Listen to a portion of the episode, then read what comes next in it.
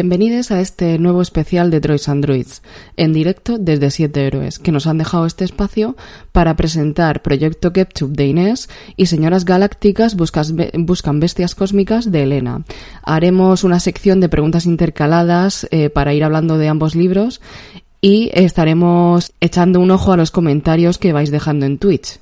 Pues, ¿me puedes dar el, micro, manda? ah, vale. Perdón, es que no estamos acostumbradas a, hacer, a utilizar un micro solo para las tres. Em, bueno, yo me acuerdo mucho de cuando Inés estuvo escribiendo el libro en el Nano, igual luego hablamos también de alguna experiencia que tuvimos mientras tanto. Y mm, la idea de, em, de mi libro realmente es una antología de seis relatos y surge a raíz del primer relato que, que lo escribí para que saliese en la revista de Droids and en el primer número. Y como iba de, mm, o sea, el libro se llama Señoras Galácticas buscan bestias cósmicas, iba de una señora y había una especie de animalillo bestia y a raíz de ahí fui escribiendo relatos que sin quererlo estaban en el mismo universo y poco a poco pues por eso surgió el libro. O sea que la idea viene de, de hacer un relato realmente para el primer número de la revista. Es, es genial es como que nos hemos retroalimentado, ¿no? Para estos libros, mola un montón. Perdón. Sí, sí. Eh, bueno, y la siguiente pregunta es, eh, ¿cómo fue vuestro proceso de, escritura? ¿Quién quiere comenzar con la respuesta? Venga. Vale. Bueno, yo ya he contado un poquito, este lo escribí eh, haciendo nano y fue loquísimo la verdad, el proceso, no sabría explicar bien, pero me lo pasé tan tan bien, fue como, además era momento pandemia y momento confinamiento y todo, entonces yo creo que necesitaba sacar un poco, reírme, reírme un poco y, y, y sacar lo, absurdo que hay en mí, qué bonito. No. y nada, entonces fue ir tirando, ir tirando como me iba saliendo y me lo pasé genial. El proceso fue, supongo que mm, estructurar un poquito el año, cogí otoño porque es lo más americano, con Halloween, Acción de Gracias, todas, es donde más cosas encuentras y, fui por ahí. Sí, además fue muy gracioso porque nos lo, es claro, íbamos compartiendo lo que íbamos hablando en el nano y de hecho hicimos un capítulo eh, del podcast para hablar de eso y me acuerdo un momento que estábamos hablando que dijo, acabo de poner un portal a otro mundo en la biblioteca y yo no sé esto cómo a dónde va a llevar. algo así, claro. Y luego ha sido muy guay leerse el libro y es como, ah, vale, se refería a esto hace dos años. Em, sí, pues la pregunta que era cómo es el proceso de escritura. Vale. Em, realmente esto ha llevado dos partes. En el mío, el primero ha sido eh, lo cogí a partir de tres relatos que había enviado a sitios, dos de ellos no me los cogieron. ¿Cuál nos cogieron? Pues el que hacemos nosotras, que es el de Droids and ¿vale?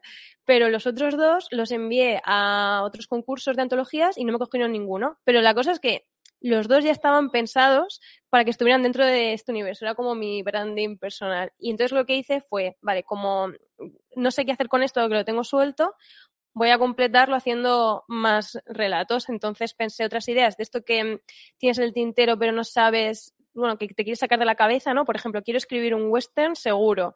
Y entonces saqué ahí tres relatos pequeños y se quedó todo junto.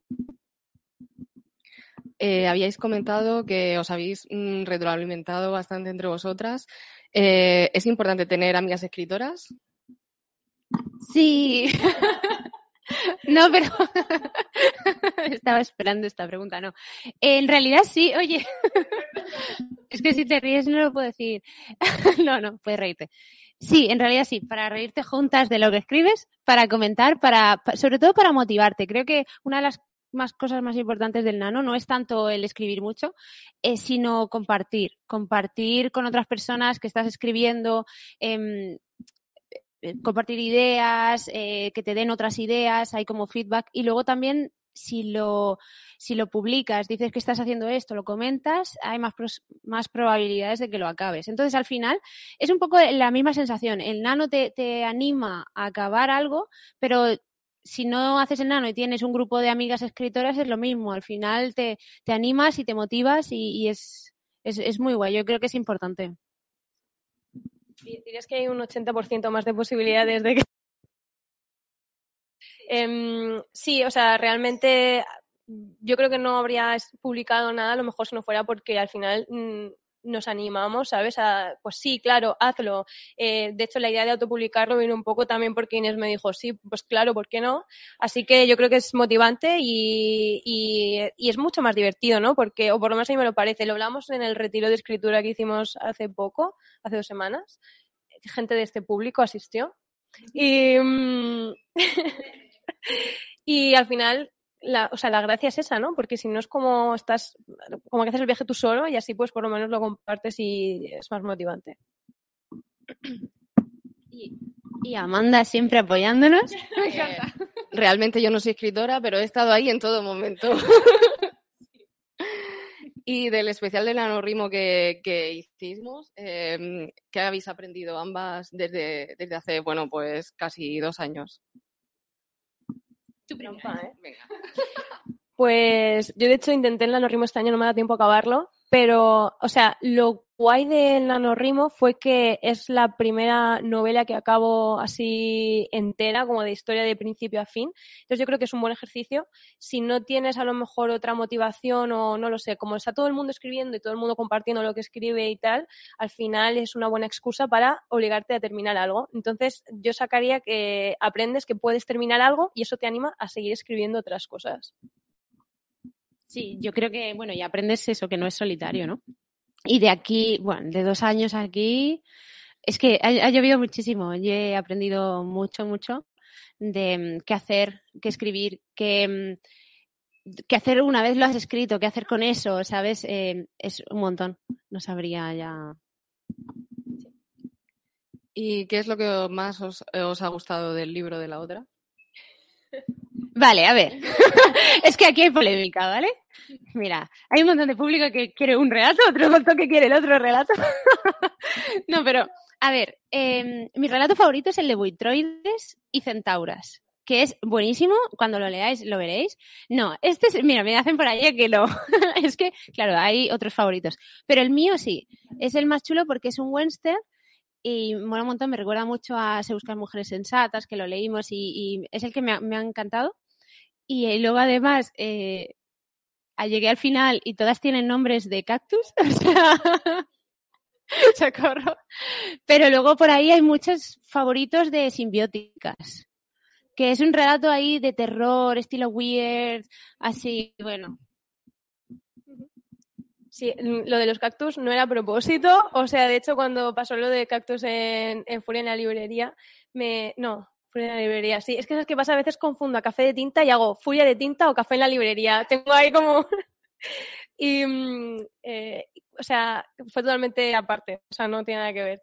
Y de tu libro, mm, a ver, me gustan muchas cosas. Una, que no tiene que ver en sí con el libro, que es que, claro, como lo fuimos comentando durante el nano, ir descubriendo después las cosas que sabía que en algún momento pasaban o cosas que sabía que te habían sucedido cuando estudiaste fuera y decir, ah, esto nos lo contó. Como por ejemplo em, eh, lo de que saltaba el arma de incendios porque las tostadas se quemaban. O sea, esto nos lo contaste una vez por una de WhatsApp, ¿sabes? Entonces, verlo aquí es, muy gracioso. Y luego también cómo, o sea, aprovechas el humor también para hacer mucha crítica de cosas de, que suceden en América que no están guays, ¿sabes? Y, pero que pega con la historia, no es que sea como a propósito, sino que queda muy bien con toda la historia y además hace que te rías. Y eso me ha gustado un montón. Y bueno, eh, después de esta ronda de preguntas para las dos, vamos a pasar a leer un fragmento de, los libros que eh, ellas mismas han seleccionado. Inés va a leer un, fragmento de Señoras Galácticas que buscan bestias cósmicas. Eh, y Elena va a leer un fragmento de Proyecto Ketchup de Inés. Vale. ¿Quién quiere? el micro? ¿Cómo hacemos sí. esto? Vale. Es que vale. Eh, yo he elegido un trozo que no hace spoiler de nada, creo, y que me hizo mucha gracia porque es cuando están en una fiesta de disfraces. Dice, busco disfraces gore entre la multitud y alcanzo a ver en una esquina un grupito reducido de personas vestidas de zombies. Supongo que este es mi sitio. Dejo a Spiderman chocarse con una estantería. Claramente nuestro Peter no tiene nada de Parker y me acerco a los zombies sigilosamente. Visto desde fuera, podría parecer que estoy arrastrando los pies en su dirección con la intención de comerme su cerebro, pero nada más lejos de la realidad. Me he dado cuenta. Un segundo porque se me ha acabado el Kindle. Perdón, está bien, está bien. Me he dado cuenta de que al lado del grupo de zombies está el buffet de pizza pepperoni. Pido perdón al adentrarme en sus espacios vitales y me dispongo a llenarme un por Sora, que si tarda mucho en desembarazarse de los tarzanes, se va a quedar sin probarla. Mientras apilo unas cuantas porciones sobre mi plato de por expand, escucho sin querer la conversación de los zombies. ¿Crees que funcionará? Claro, Robert, ya lo hemos hablado, será esta noche. Aún estamos a tiempo de echarnos atrás. No, Jennifer, tiene que ser hoy. Está todo preparado. Si yo fuera una persona normal, pensaría que son americanos normales hablando de sus cosas normales, pero como he visto muchas películas, sé que esas frases cliché aparecen cuando va a ocurrir algo gordo. Es decir, han dicho incluso que será esta noche. Hasta el espectador más lento ha entendido que va a pasar algo. Además, ya es de noche, así que es algo que es inminente. Y los zombies se llaman Robert y Jennifer, por si quedan más dudas. Solo puedes llamarte Jennifer o Robert, o lo que viene a ser lo mismo, Bobby, si estás a punto de morir en una fiesta de Halloween. Es decir, Bobby no es personal, pero es que te lo estás buscando con ese nombre. Muy divertido. Perdón, el momento Bobby me encanta, en plan, Bobby, ya. Divertidísimo. Eh, ah, sí, ¿te perdón. Sí. No, te iba a contestar que... claro, es que además se acaba de contestar, es una fiesta de Halloween. Por eso hay supermanes y tarzanes y cosas así. Em, y, y sí, Bobby, bueno, al final como es parodia, tenía que salir Bobby. O sea, tenía que salir. Y estaba muy orgullosa de- del momento que bajó la escalera diciendo, Bobby, estás ahí. Es que eso tenía que aparecer.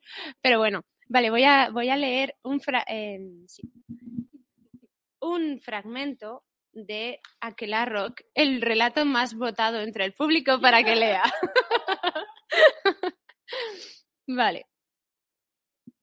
En los conciertos de Aquelarrock, la multitud bramaba poseída bajo los efectos del rock psicoacústico.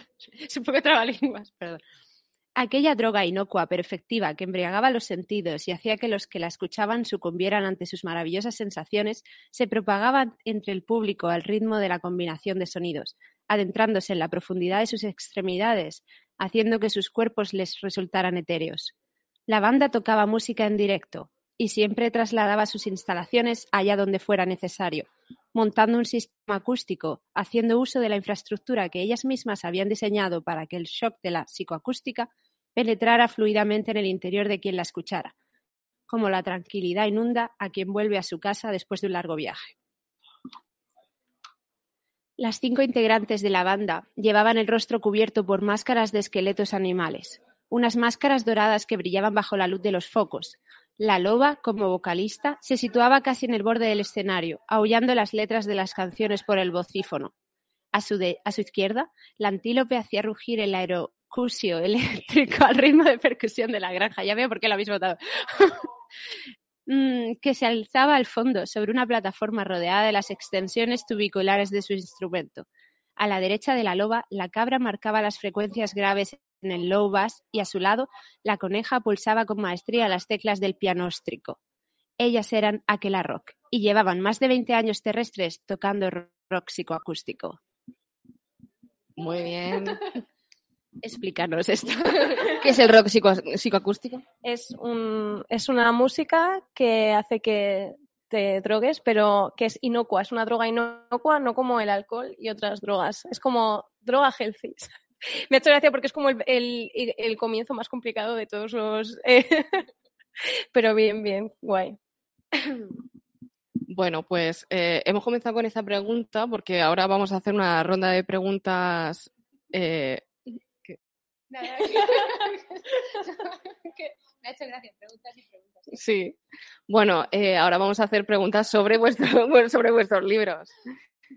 Entonces, eh, vamos a comenzar contigo, Elena, otra vez. Vale. ¿Vale? Eh, en esta antología podemos encontrar relatos eh, de cuántos subgéneros, de cuántos subgéneros y hubo alguno, eh, algunos géneros que te plantearon un mayor reto. Eh, ¿Cuál fue la mayor motivación para elegir estos géneros y los temas de cada uno? Mm, Vale, de los seis relatos, o sea, cada uno yo diría que tiene un subgénero distinto, aunque todos son ciencia ficción y es que han puesto como un aire acondicionado raro, bueno. Eh, todos son de ciencia ficción, pero diría que el primero hay uno que es, bueno, si el primero es un thriller, otro es más misterio, otro es incluso uno romántico, aunque hay gente a la que le parece creepy y lo entiendo, pero para mí es romántico. Es mi, ese es mi concepto de romance. Hay gente en público que se ríe. Eh, otro que sí que es como weird, que es más de miedo. Em, y luego hay un western. Y este que es un retelling realmente, el de Aquelarro, que es más, es un retelling de eh, Amelie. Entonces tiene ahí pasan cosas. Y, o sea, la, realmente lo que quería era precisamente eh, practicar distintos géneros que me apetecían mucho sin que tuviese que escribir un libro entero para practicar ese género, ¿no? Lo que decía antes, me apetecía hacer un western y por eso todos los personajes tienen nombres de cactus. Eh, me gustaba meter buitroides, que son robots buitres, que, es, que son las bestias de, de ese relato. Y mi idea era un poco eso, explorar distintos géneros, desde cosas que me produjesen incomodidad al escribirlas, que era algo que también me apetecía, hasta cosas que me diese como mucho gusto escribir, de, jolín, qué bien funciona todo aquí, ¿no? Que es como, por ejemplo, el de Buitroides y Centauras, ¿no? De, que es un poco hop punk, yo creo, diría, ¿no? De una sociedad que se autogestiona y que no hay leyes y que no hay dinero y, me, me, apetecía eso. Entonces, cada género es un poco una exploración de distintos géneros que me apetecía hacer. Eh, bueno, esta siguiente pregunta va para Inés. Eh, ah, ¿quieres? Bueno, es que me, me, ha quedado la duda de cuál, cuál fue más difícil, qué género fue más difícil. Claro. Realmente, yo creo que, o sea, el del western me costó porque no sabía cómo escribir bien algo, no sé, o sea, si, si quedaba dentro del género del western, o sea, más por si tenía sentido o porque hay gente que me ha dicho que no les ha resultado, o sea, no pensaban que fuera un western, ¿no? Pero bueno, joder, hay escopetas, hay, ¿sabes? Tachuelas, ¿qué más quieres? Desierto, cactus, o sea. Pero mmm, yo creo que ese es el que más me habría costado por eso. El que, el de simbióticas, que es el que más, es así más de terror, realmente, ese es el que más me incomodaba, pero me apetecía muchísimo escribirlo, entonces no me resultó difícil por eso. Salió como solo. Vale. Y así te dejo. bueno, esta siguiente pregunta va para ti, Inés. Eh, perdón. Eh, esta siguiente pregunta va para ti, Inés. Eh, teniendo en cuenta, bueno, que ya sabemos que, eh, digamos, el libro está basado en tu experiencia en Estados Unidos, eh, ¿cuánto hay de realidad o, y de ficción en, en, en Ketchup? El 80%. eh, sí, es que hay, hay bromas con esto del 80% que, que muy guay porque yo tenía algunos porcentajes, pero eran muy como random porque, bueno, la protagonista va a una clase de estadística durante su estancia en la universidad de este lado de Tennessee. Entonces, bueno, pero mis porcentajes eran como muy random, 75, 80, 85, así. Y fue idea de la editora ponerlos todos en 80 para que fuera el running gag y luego al final ponerlo del 80% ha sido ha sido hechos reales y fue muy guay esto. Y bueno, en real, realmente no sé decir el porcentaje exacto de hechos reales que han pasado, pero sí que hay muchas anécdotas que son ciertas y es lo que la gente más me pregunta, en plan, ¿de verdad has bailado vestida de tigre? Sí, esa es cierta. o, ¿de verdad has estado en un tiroteo? Esa tristemente también es cierta.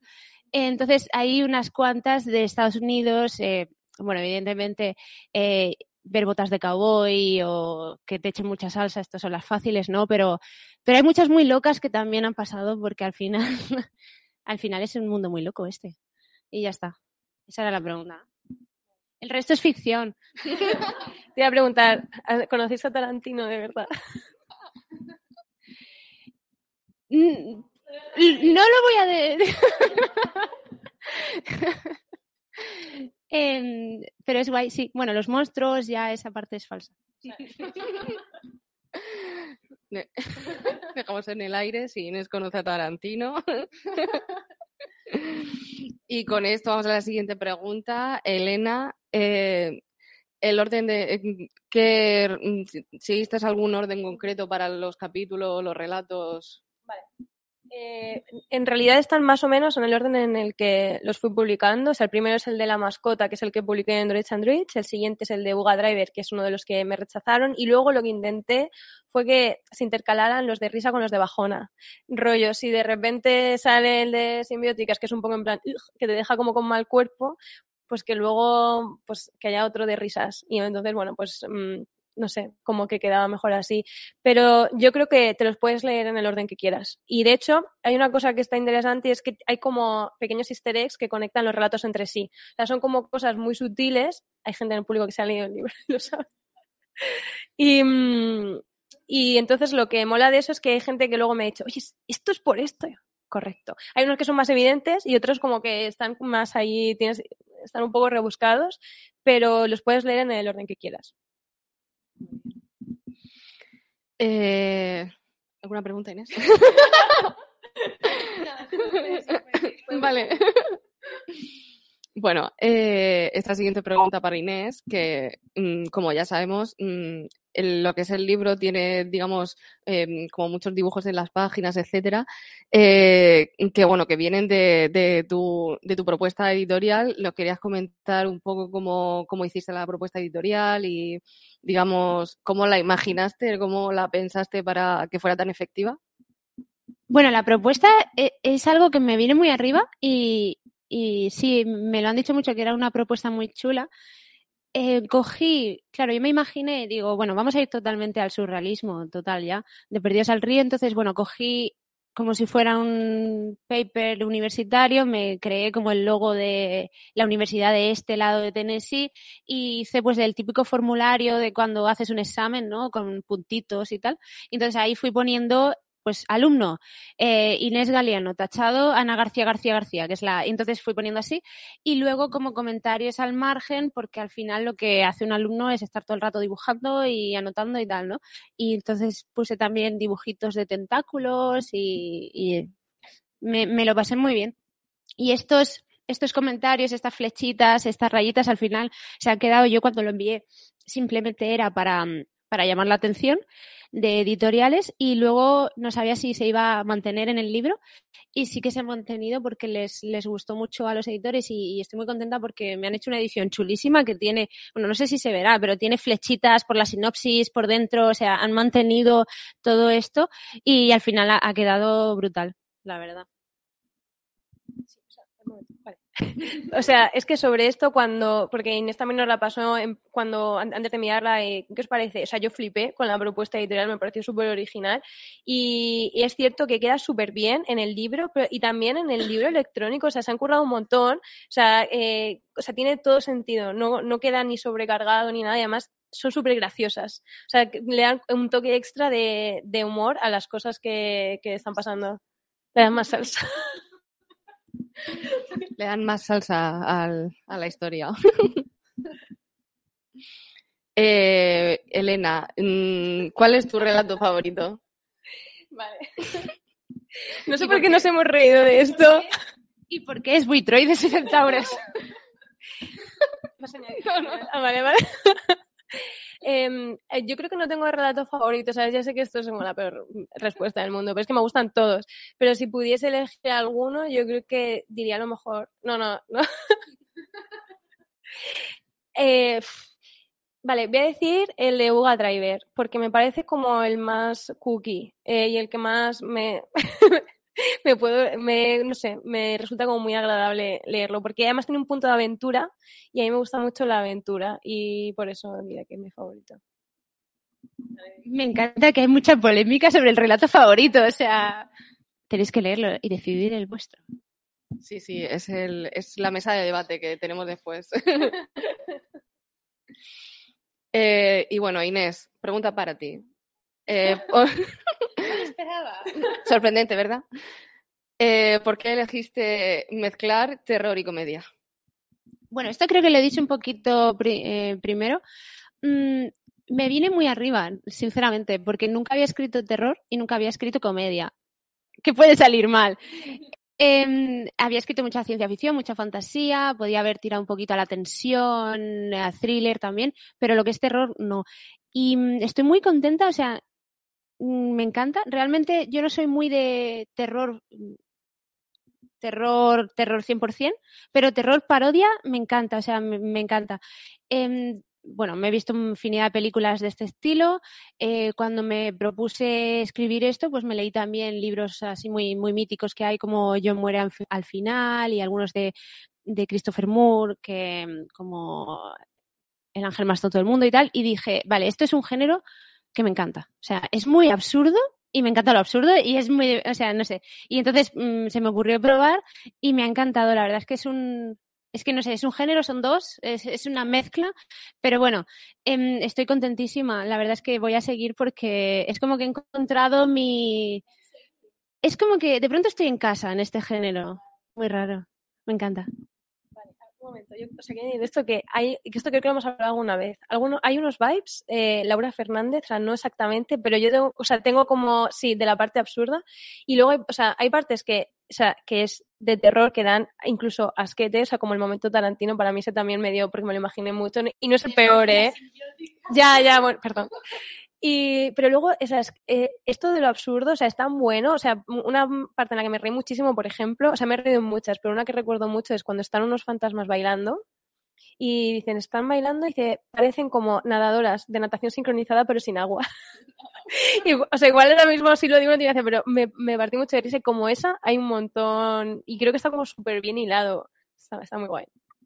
Bueno, esperamos una segunda parte. No, pero más que segunda parte, más historias de este tipo, porque me, lo he pasado genial, sí. Y luego, bueno, ya me lo pensaré. Gracias por la propuesta, Amanda. Eh, bueno, eh, ¿qué supone para ti, Elena, escribir relato corto y qué diferencia hay entre escribir una novela? Pues yo creo que eh, el relato corto primero sirve para, por ejemplo, terminar cosas que tienes en la cabeza. De hecho, el de Buga Driver era, uno, era una idea que yo tenía apuntada. Yo tengo como ideas locas que voy teniendo y las voy apuntando. Y esa era una idea que tenía desde hace un montón de tiempo de una mujer que fuese en su nave y tuviese una mascota que realmente, o sea, que de, de, pronto le resulta peligrosa y que no sabe qué hacer con ella. Y claro, luego sacaron de Mandalorian y dije, bueno, pues hasta luego con, con, mi idea, ¿no? Y sin embargo, para este tipo de formato de relato corto pegaba mucho la, la historia que quería contar. Y entonces yo creo que eso se diferencia en, en, que puedes sacar cosas o terminar cosas de ideas que tenías en mente. Eh, sí que es cierto que es un poco más complicado el hecho de cerrar un relato y cerrarlo bien, cerrarlo que tenga sentido y que no se quede demasiado colgando. Mm, esa parte me parece muy complicada pero yo creo que es un ejercicio muy chulo, sobre todo para practicar. Sobre, todo eh, a, mí que igual estoy todavía como muy empezando a escribir, está guay para practicar diferentes estilos y para eso es bastante útil.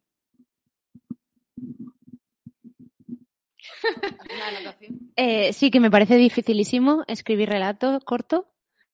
Mm, yo tengo por ahí unos cuantos también que nunca verán la luz, que es que es dificilísimo, así que es súper guay. Sí, realmente yo creo que ser conciso es como un arte. eh, Inés, ¿cuál es tu capítulo favorito de Proyecto Ketchup? Pues, a ver, el, el que yo creo que es el punto de inflexión en realidad en la novela, que es el del portal cósmico, ¿vale? Porque es como que empieza y bueno, aquí en este campus pasan cosas raras, pasan cosas raras, bueno, pero no le doy importancia. Bueno, cada vez pasan más cosas, pero no pasa nada. Y entonces de pronto hay este Cosmo Graceland que me encanta y me lo pasé genial, fue como me desato, da igual. Y a partir de ahí yo creo que ya el, tono cambia bastante. Es mi sensación. Por lo menos es mi, relato favorito porque es el que me abrió la puerta a todo el absurdismo de después. No sé cómo lo ves. O sea, a mí fue el trozo del el portal. O sea, ya cuando está dentro es Mm, o sea, me flipó y me encantó. Yo creo que el punto de inflexión está un poco, es que, igual me equivoco, ¿eh? En el del baño. O sea, eh, claro, porque en qué momento está la protagonista pensando que están pasando cosas raras, pero en qué momento ya llega todo a ser raro. O sea, claro, es muy difícil hacer esa transición, ¿no? Y yo creo que en el momento en el que aparecen ya fantasmas y está como, o sea, mm, Ana, la protagonista, está en plan de ¿qué acaba de pasar? Y la gente está como, ah, bueno, sí, ¿sabes? Y dices, vale, ya está, ya he enterado aquí de lleno. Eh, ¿Cómo se te ocurrió este título que le has puesto de señoras buscan bestias galácticas? no, Uy. es. entendido, Señoras galácticas, bestias cósmicas. Es un título difícil de pronunciar. Yo le, te he propuesto las siglas SGBBC. No sé cómo lo ves. Son largas las siglas también. Es como la oreja de mango, que luego dices, ¿estas siglas de qué eran? ¿Sabes? De El Señor de los Anillos o de la oreja de mango. Em, ya, en realidad es un tema un poco largo, pero la, la, verdad es que es el nexo de unión de todas las, de todas las historias. O sea, son, es de ciencia ficción, mm, y todas las protagonistas son señoras galácticas y en cada relato hay una bestia cósmica, bestia barra animalillo, barra ser, barra robot buitre, pero todos tienen como un, claro, es, un animal, es una bestia cósmica. Y se parece un poco a, mm, se buscan mujeres sensatas, a lo mejor tiene esos vibes de, me gustó mucho un título como largo, no sé, pero se me ocurre sin más, no tiene más, ¿eh? No, no hay... Sí. Eh, Inés, eh, ¿cuál es tu monstruo favorito de Proyecto Ketchup? Mi monstruo. Esta, uy, esta es nueva, ¿no? ¿Qué la ha puesto? Un fantasma. Em, vale. Creo que mi monstruo favorito es Jok Sothoth, que en realidad es una deidad cósmica de Lovecraft a la que en, esta absurdidad eh, la, he vestido de Elvis y la he puesto a cantar en un escenario. Y, creo que, creo que es, divertido. No sé si pensarán lo mismo los fans de Lovecraft, pero a mí me encanta. Como buen eh, bestia de Lovecraft, no sé, no sé cómo pronunciar realmente el, el nombre de, esta, de este monstruo. Es que no es chulo, ¿eh? Claro, claro, pero da igual porque chulo también se escribe raro. Sí. Eh, Elena, has creado tú tu propia portada. Eh, cuéntanos más sobre, digamos, mm, el proceso de, diseño y los retos que te ha supuesto. Vale. Es algo que no voy a hacer nunca más.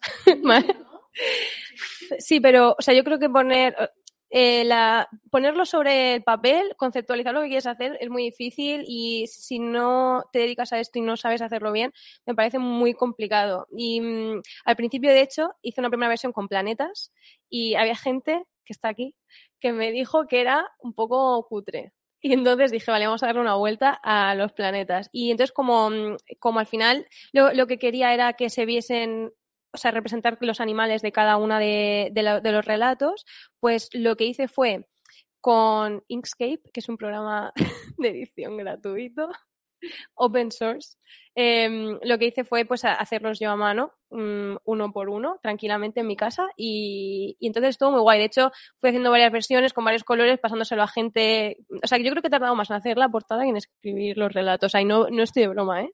Así que, bueno, ha sido una experiencia guay, lo repetiría quizá, ¿no? Quizá lo, pensamos.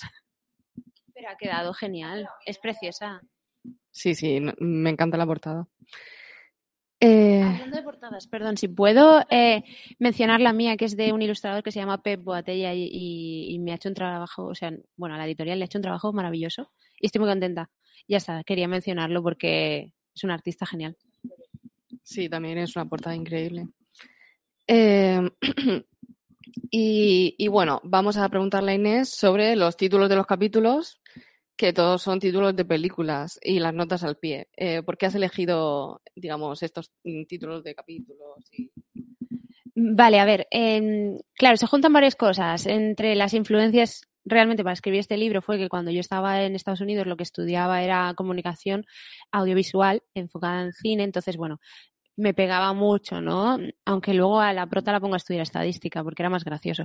Pero eh, en realidad es un poco como que el mundo del cine allí me, influenció bastante. Además, América es muy peliculera y tenía que ser totalmente. Y luego, además, es que en, el, lo que comentaba antes, ¿no? En el género de terror parodia se ha explotado muchísimo en el cine.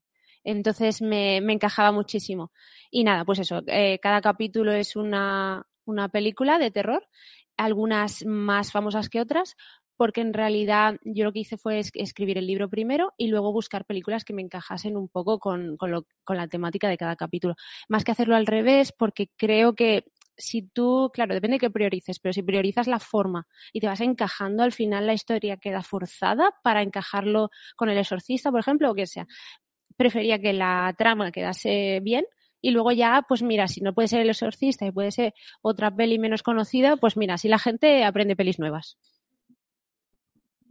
Muy bien. Elena, eh, tu libro es autopublicado. Eh, explícanos un poco este proceso de autopublicación y, y que, cómo te, ¿Cómo te sientes al? Sí, pues yo realmente, o sea, no sabía muy bien qué hacer con esto eh, y de hecho fue Inés la que me animó a autopublicarlo porque ya había autopublicado el cuento de Valparadís y mm, me contó, yo le, pedí feedback para saber cómo hacerlo, cómo em, publicarlo en Lectu para que la gente lo pudiera adquirir, cómo hacer también toda la parte del depósito legal, porque claro, cuando quieres autopublicarlo, todo este papeleo te lo tienes que hacer tú. Es cierto que, por ejemplo, si publicas, depende de dónde publiques, ¿no? Pero en este caso, como también toda la parte de la imprenta y demás lo iba a buscar yo, que lo he hecho online, o sea, tampoco ha sido muy complicado, pero bueno, tienes que saber un poquillo de programas de edición, ¿no? De, documentos y tal. Y luego también lo que hice fue contratar a un editor, que de hecho está aquí, editor corrector, todo, es Aitor Araez Pérez.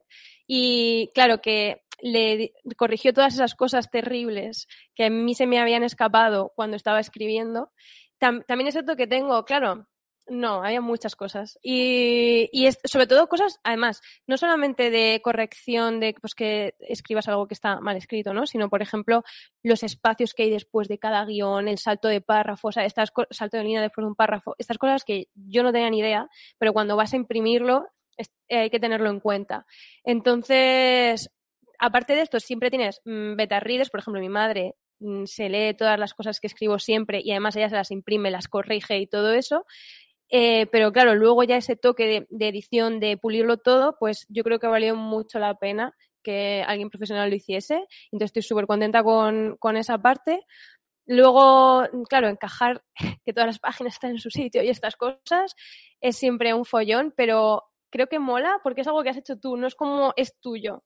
Y entonces estoy como muy contenta porque es como mm, mi pequeño bebé, ¿sabes? Que no sé, está, está guay. Yo pasaría ya a las Vale. Eh, bueno, pues vamos a, pasar a las preguntas del público. Eh, ¿Quién? Venga, eh, primera pregunta. Mm, ¿Qué hacemos? ¿Acercamos o...? Ah, ah vale, repetimos. Una, pregunta para Inés. ¿Cómo se siente hacer Proyecto Ketchup sea el cuarto libro vendido del último mes de la librería Gigames. Bueno, ¿qué sientes al ser el cuarto libro más vendido de Gigames? De, de noviembre, ¿vale? No de... O sea... Pues eh, bueno, no sé, es como asomarse al vacío, todavía no lo he procesado, porque además esta info llegó ayer y, no, estoy evidentemente estoy contentísima, pero es como muy fuerte, muy fuerte. Muchas gracias a todos, no sé. Siguiente pregunta. ¿Otra pregunta? Eh, vale. eh, Elena, eh, has escrito un relato basado en western. Yo no conozco mucha literatura de, de western, la verdad, no soy nada a la cabeza. Eh, a ti, eh, cuando presentaste aquí un reto de western, ¿en qué te inspiras? ¿En películas, en libros? Uh -huh. Danos algún ejemplo. Pues esto surgió, real, o sea, mmm, yo diría que... Sí. Ah, es verdad, perdón, no, perdón. ¿En qué western te has podido inspirar para, para tus relatos de western? para... vale, repito, repito. Hay un...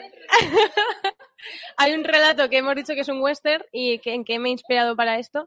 En realidad todo surgió, muy buena pregunta, eh, todo surgió de cuando hicimos el, el, club de lectura de Se Buscan Mujeres Sensatas, dije, uy, esto está guay, ¿no? Y luego además en el, en el Celsius conocimos a una autora que ahora mismo no me acuerdo del nombre, es inglesa, que escribió eh, Trigonometry, o que está traducido como plomo al cuadrado y plomo al cubo.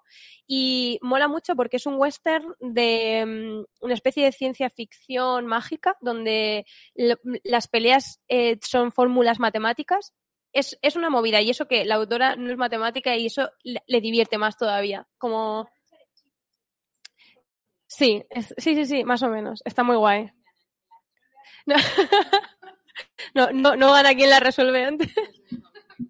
Bueno, pero ya lo he Y entonces, eh, realmente a nivel literatura y dentro del género de ciencia ficción, era lo único así que conocía. Aunque es cierto que, como hablamos en los western, estaba el de Bella Muerte también, el cómic que hicimos. Entonces ha sido a raíz de cosas que hemos hecho juntas, en realidad. O sea, surge un poco de esto.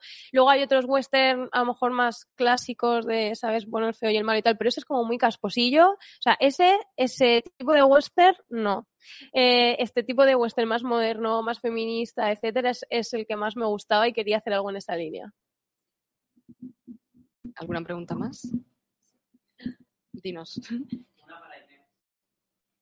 A ver, yo no me he leído el libro, pero sé como lo, básico. ¿Para cuándo una estudiante de Estados Unidos que va a la Universidad de Murcia? ¿Para cuándo una una estudiante de Estados Unidos que va a una universidad de Murcia. Esto eh... no se me había ocurrido, me parece maravilloso, en realidad. Eh, sí que en, una, en un evento en el 42 sí que me preguntaron eh, que por qué no el horror cósmico en Murcia, que porque siempre en Estados Unidos, ¿no? Entonces, bueno, yo dije que en este caso, como yo quería contar mi experiencia en Estados Unidos, pues tenía sentido. Pero sí que me parece genial traer, ¿sabes? Traer el horror cósmico y lo que sea, traer las historias también a, mm, ciudades y pueblos de España, que aquí también pueden pasar cosas. El silencio de los paparajotes, dicen por ahí, me parece genial. me parece genial. Así que, por favor, eh, Chulu, donde estés, acude a Murcia.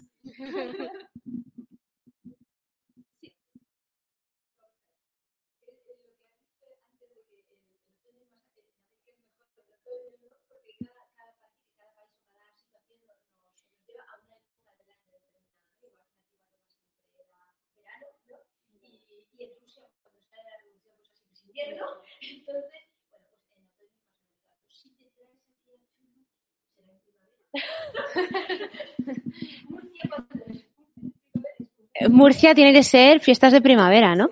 Bueno, la pregunta para, para el stream era que, claro, que por qué Estados Unidos es más de otoño y qué, qué, estación sería para Murcia. Tiene que ser totalmente primavera para Murcia. Infer bueno, espérate, una americana en agosto en Murcia, eso sí que... que, se le derrita la piel conforme anda por la calle. Pues más, horror, más horrorífico, más horroroso.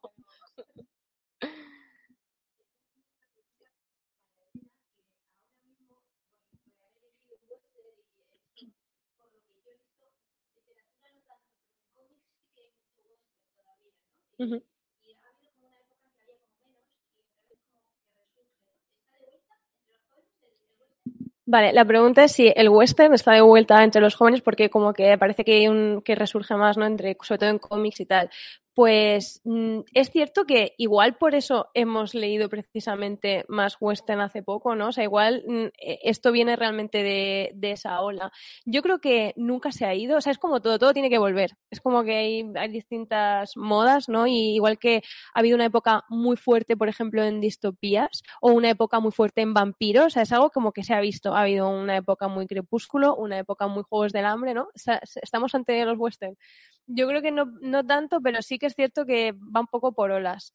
Y creo que el western además es una, es que como es tan de aventuras en realidad y tan fácil de mm, adaptar a cosas que pasan mm, eh, nuevas, porque ya no es el western antiguo, clásico, histórico, sino que lo que vemos son westerns espaciales, que de eso de hecho hay muchísimo, yo diría rollo cowboy vivo, de todo este rollo Mandalorian, que es, también un western. O sea, yo creo que western cósmicos hay bastantes más, que, y ahí sí que veo más tirón que westerns clásicos.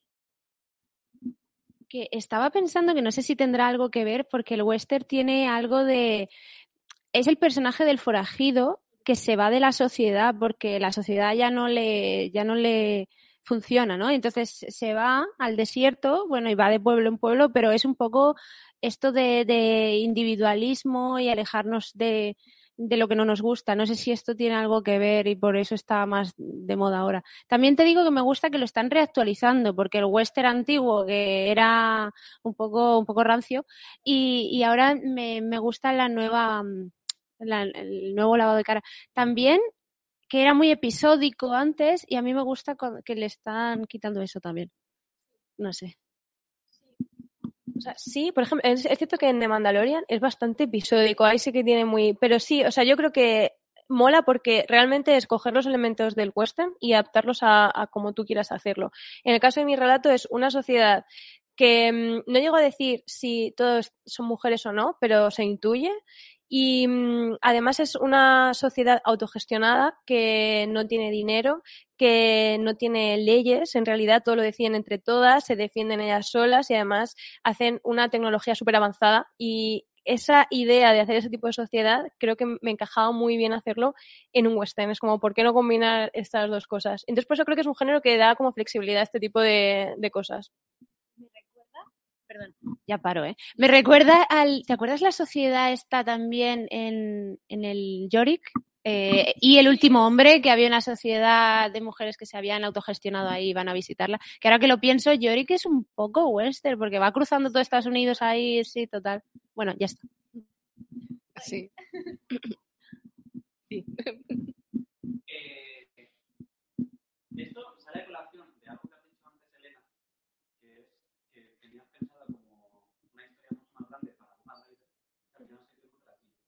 Quitando Bogan Rider, porque si no la respuesta sería muy fácil, ¿cuál de los relatos sería para ti el que podrías ampliar a algo más? El que digas, a lo mejor no lo voy a hacer, pero podría hacerlo y podría ampliar a una noveleta incluso a algo más. Vale. Yo creo que el de Aquela Rock, o sea, aunque es cierto que es muy, muy contenido porque realmente es un retelling, ¿no? De flautista de Amelín y la historia en la que es, realmente sí que me gustaría mucho más eh, ampliar las aventuras de esta banda de rock galáctico, porque de hecho, en el, en el- mismo relato cuentan algunos conciertos pasados que han tenido, ¿no? Porque en el momento del relato, ellas ya llevan muchos años, lo has leído antes, muchos años tocando, ya son realmente señoras eh, adultas que no están empezando en la música, o sea, se lo han curado desde el principio. Pues toda esa historia sí que la vería como más, eh, más larga que, la- que el resto. Has dicho el flautista de Amélie. Había entendido antes Amélie, la película francesa. Eh, Por eso, por eso yo, me había yo emocionado también, tanto. yo también. Lo hemos entendido todos, Elena. Ay, pero tengo pinta de bohemia para estas cosas. Vale, eh, no es Amelie, es el flautista de Amelie. Eh, ellas son una banda, tía, además, ¿cómo pega una banda de rock en una Amelie? Vale, es el flautista de Amelie. Ame- a- Amelie tiene, tiene una banda sonora increíble, a lo mejor. Oye, que conste que me he leído todo el resto del libro, ¿vale? Es que justo el relato del final me queda a mitad.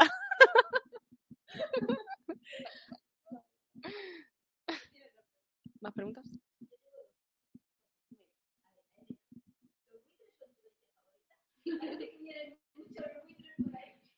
Pues en realidad me gusta mucho la idea de los buitres em, con, o sea, droides, dro- sí, droides, porque son mecánicos. O sea, una cosa, de hecho, mm, las yeguas del- de, de este poblado también son droides. O sea, son droides que han creado las propias habitantes del poblado. Y la idea de utilizar animales para ciertas tareas y que no sufran, o sea, cre- ellas crean sus robots a imagen y semejanza de otros animales, pero para no tener que utilizar un animal de verdad, ¿no? Para este tipo de tareas. Entonces, esa idea me gustaba mucho y como el buitre es un, realmente es un animal de un western propio de, estamos hablando mucho del western, veo que está ganando por aquí, me estoy cogiendo la idea, vale. Vale, vale, vale. Vale, vale. Pues claro, quería incluirlo de alguna manera y me hacía mucha gracia pensar en un buitre así, mm, ¿sabes? Como eh, mecánico que fuese volando y que pudieses ahí quitar los tornillos y tal, sí.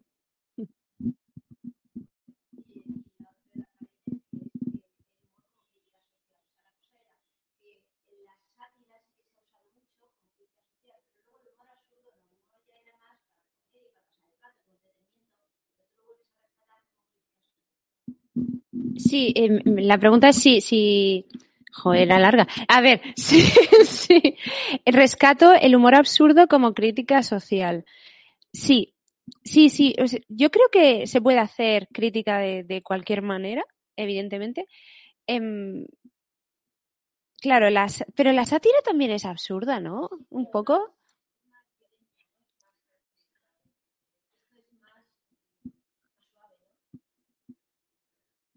No sé cómo responder esta pregunta. O sea, a mí es que es una de las cosas que he dicho antes que más me habían gustado de, de tu libro porque es una manera de hacer crítica social, pero sin que, sí, exactamente. O sea, y además la haces. Y es, o sea, yo creo que cualquier tipo de manera de protestar o de hacer crítica es válido. O sea, creo que cada uno tiene como que encontrar su manera. Pero esta manera mm, a mí me gusta mucho porque además es, casi como elegante, queda bien y además te hace pensar en plan de lo que acabo de leer, en verdad me está calando de alguna manera, pero no lo he visto venir, ¿sabes? Entonces creo que queda bastante bien.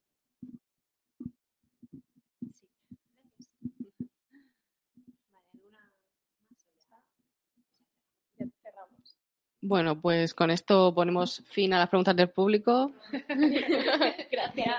y al episodio. Aplaudid fuerte, hombre. Venga, vamos ahí. Ese público. Ha sonado un poco raro que pedí aplausos, pero es que estaban aplaudiendo en silencio. Ah, vale, calentando muñecas estaban. gracias, muchas gracias.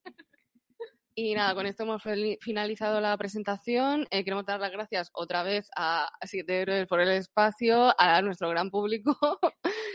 Y, y nada, y espero que os haya gustado mucho esta presentación. Y nada, ya sabéis que podéis seguirnos en, la- en redes como arroba droidsandroids y en nuestra página web eh, droidsandroids.com. Igual he vendido, ¿no? Así Todo de carrerilla, de carrerilla. Después de eh, dos años. Pues muchas gracias. Así que nada.